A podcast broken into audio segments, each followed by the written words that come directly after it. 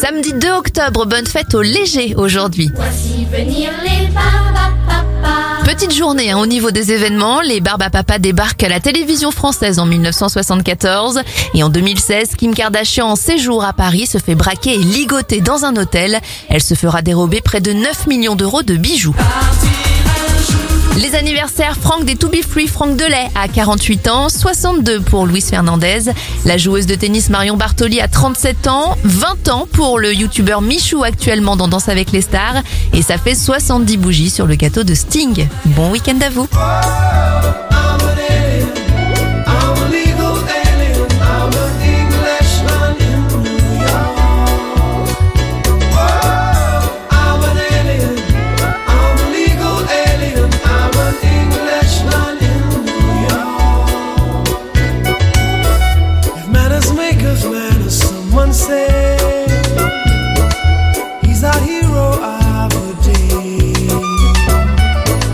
takes a man to suffer ignorance and smile.